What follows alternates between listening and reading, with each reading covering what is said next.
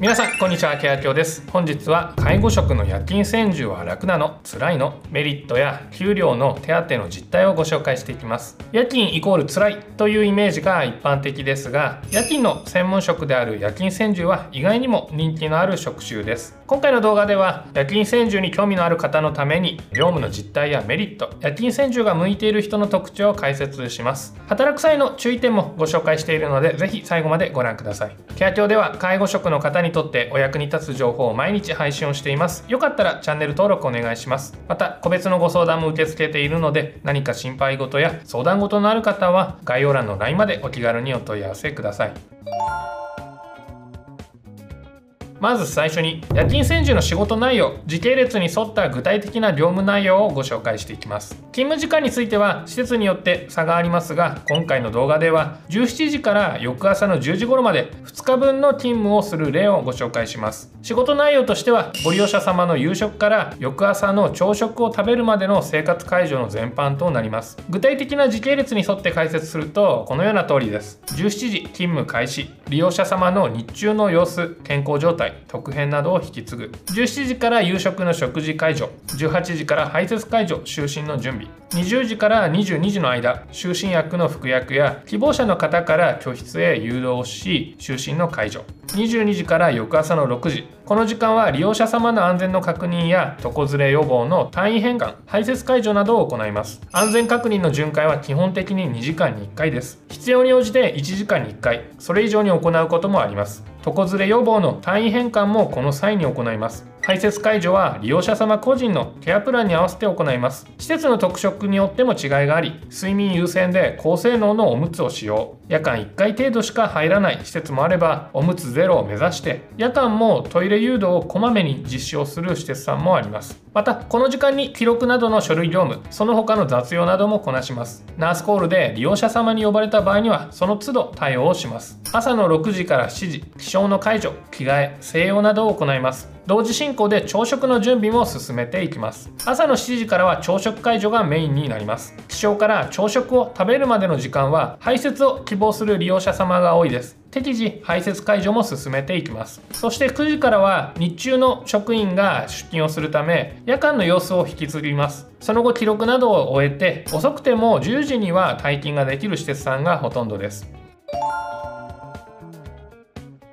では夜勤専従が必要とされている理由としては雇用することで事業所さん側が勤務を組みやすくなることが挙げられます。毎月の勤務を作成する際夜勤の枠は最も気にしなければいけない要素です。一度の勤務で2日間の枠を使って体力的な負担を考えて翌日も休みにするのが一般的だからです。フルシフトの勤務をこなす正社員ばかりで夜勤を組むとなると勤務作成が非常に困難となります。各施設の委員会などの会議イベントなどにも配慮しなければいけません。そこで夜勤専従という夜勤専門の職員さんがいることで1ヶ月のシフトを組みやすくなります。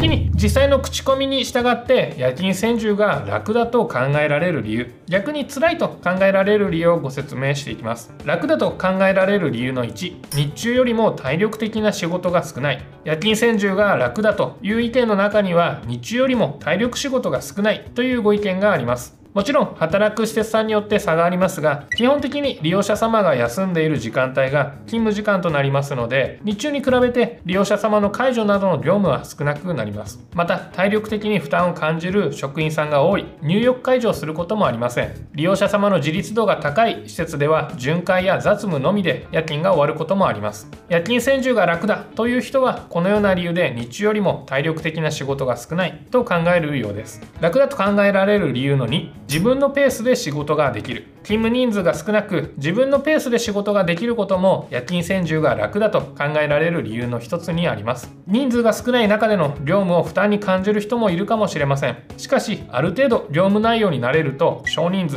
1人の方が快適に仕事を進められる場合もあります。先輩や同僚の目を気にせず仕事ができるってとってもストレスフリーとは言ってもサボれるというわけではないので誤解をしないようにしましょう。続いて一方で辛いと考えられる理由についてです。辛いと考えられる理由の1つ目。人数が少なくワンオペ状態になるため責任が大きくなること。楽だと考えられる理由で挙げたように夜勤の時間帯は日中に比べて少ない人数で勤務をします。誰にも縛られない気楽さはありますがその反面夜勤者1人の責任が大きくなります。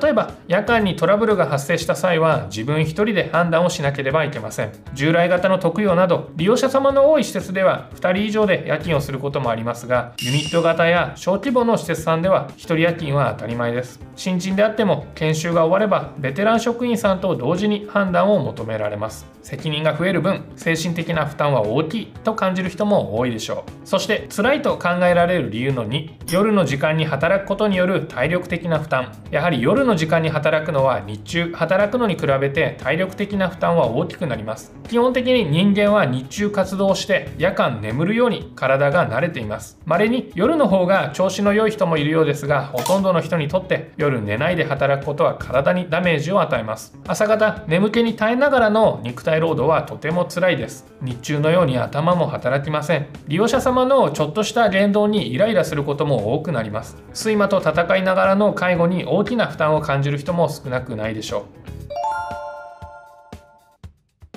続いて夜勤専従で働くメリットをご紹介していきます。メリットの1手当で給料がアップする。夜勤専従には手当があり日中働くのに比べて月給がアップすることが大きなメリットです。夜勤中の手当には会社ごとの任意で付与される手当と22時から翌朝5時までの労働時間に時給が増額をされる深夜割増賃金があります。これらを含めた夜勤手当は事業所ごとに手当が決められていておよそ夜勤1回あたり6000円前後が相場です。実際にはこの夜勤手当は施設によって差があり夜勤割増賃金の時間帯に休憩を入れることでも金額は変わります。あくまで参考としてください。メリットの2夜勤明けを利用して時間を有効活用できる。夜勤専従は明けの時間を有効活用することができます。ほとんどの施設では夜勤明けの翌日は休みとなり勤務後に少し休んでからそのまま旅行に出かける人も少なくありません。少し体が辛いことは否めませんが楽しいイベントがあれば疲れを忘れてしまいますよね。基本的には夜勤明けはゆっくり休むことをお勧めします。しかし楽しいイベントが待っている場合には自分の体と相談をしながら時間を有効活用するのも良いかもしれません。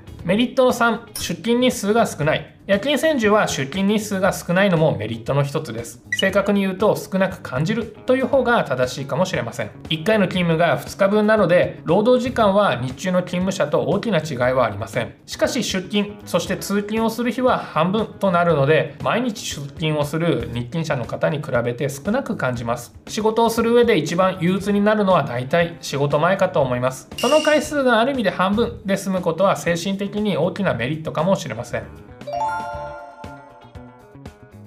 続いて夜勤専従で働く上での注意点を5つご紹介します。注意点1担当範囲が広くなるため日勤での業務で慣れる必要がある。1つ目の注意点は日勤の仕事もできないと NG であるということ。夜勤は勤務人数が少ないため必然的に職員1人の担当範囲が広くなります。そこでほとんどの施設さんでは最初に日勤で研修をしてその職場の利用者様業務内容に慣れる必要があります。よって夜勤専従で入職をしても最初から夜勤はできません。不本意かもしれませんが最初は日勤で仕事を覚えて早く夜勤業務に取り掛かれるように努力をしましょう。注意点の2つ目プライベートがおろそかになるため家族などとのコミュニケーションは絶やさないようにすること。2つ目の注意点は家族とのすれ違いを防ぐ必要があるということです。夜勤専従の勤務は周囲の人との生活時間が大きく違う可能性があります。よってご家族のいる方は意識的にコミュニケーションをとるようにしましょう。例えば小さなお子様のいる家庭では仕事前に寝たいのに子供が騒いでイライラすることもあると思います。仕事も家族もプライベートもどれもみんな大切です。家族とは仕事についてしっかりと理解をしてもらってお互いに誤解が生じないよう注意をしてください。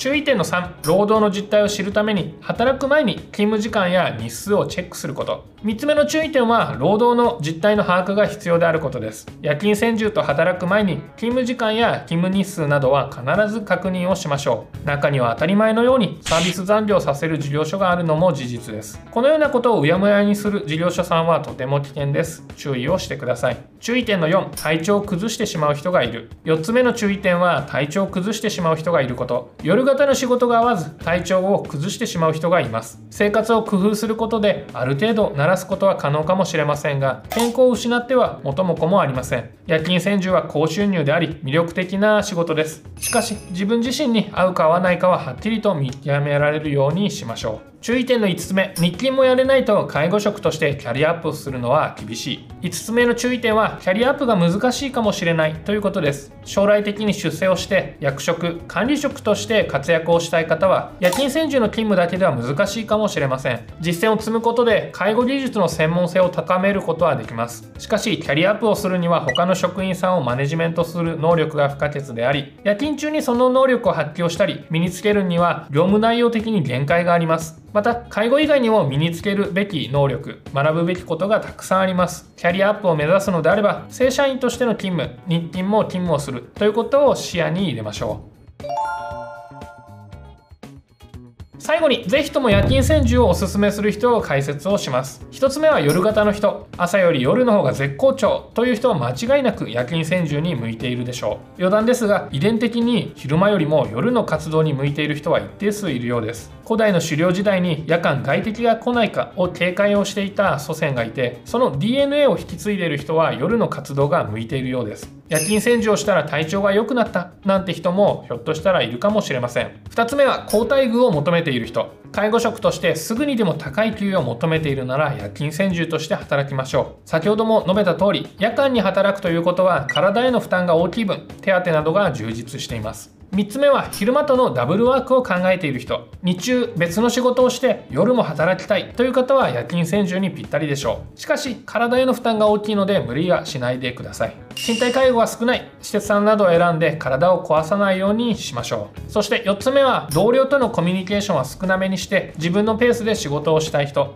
人間関係に悩みたくない介護職の方にも夜勤専従がおすすめです。物理的に他の職員さんと接する時間が少ないので自分のペースで仕事をすることができます。利用者様との関わりは楽しいけど他の職員と関わるのはちょっとという方は意外に多いです。今回の動画では介護職の夜勤専従は楽なの辛いのメリットやその給与手当の実態について解説をしました。夜勤専従イコール楽というわけではありませんが人によっては大きなメリットがある仕事だということは事実です。この動画を見ていただいて視聴者の皆さんが夜勤専従について正しく理解をして自分自身に合った働き方の参考になれば幸いです。今日の動画もご覧いただきありがとうございました。いいね動画へのコメントチャンネル登録もお願いします。また解除術に特化したサブチャンネルも開始したので登録お願いします。ご相談は LINE まで。概要欄からでもご登録できます。それではまた次の動画で。さようなら。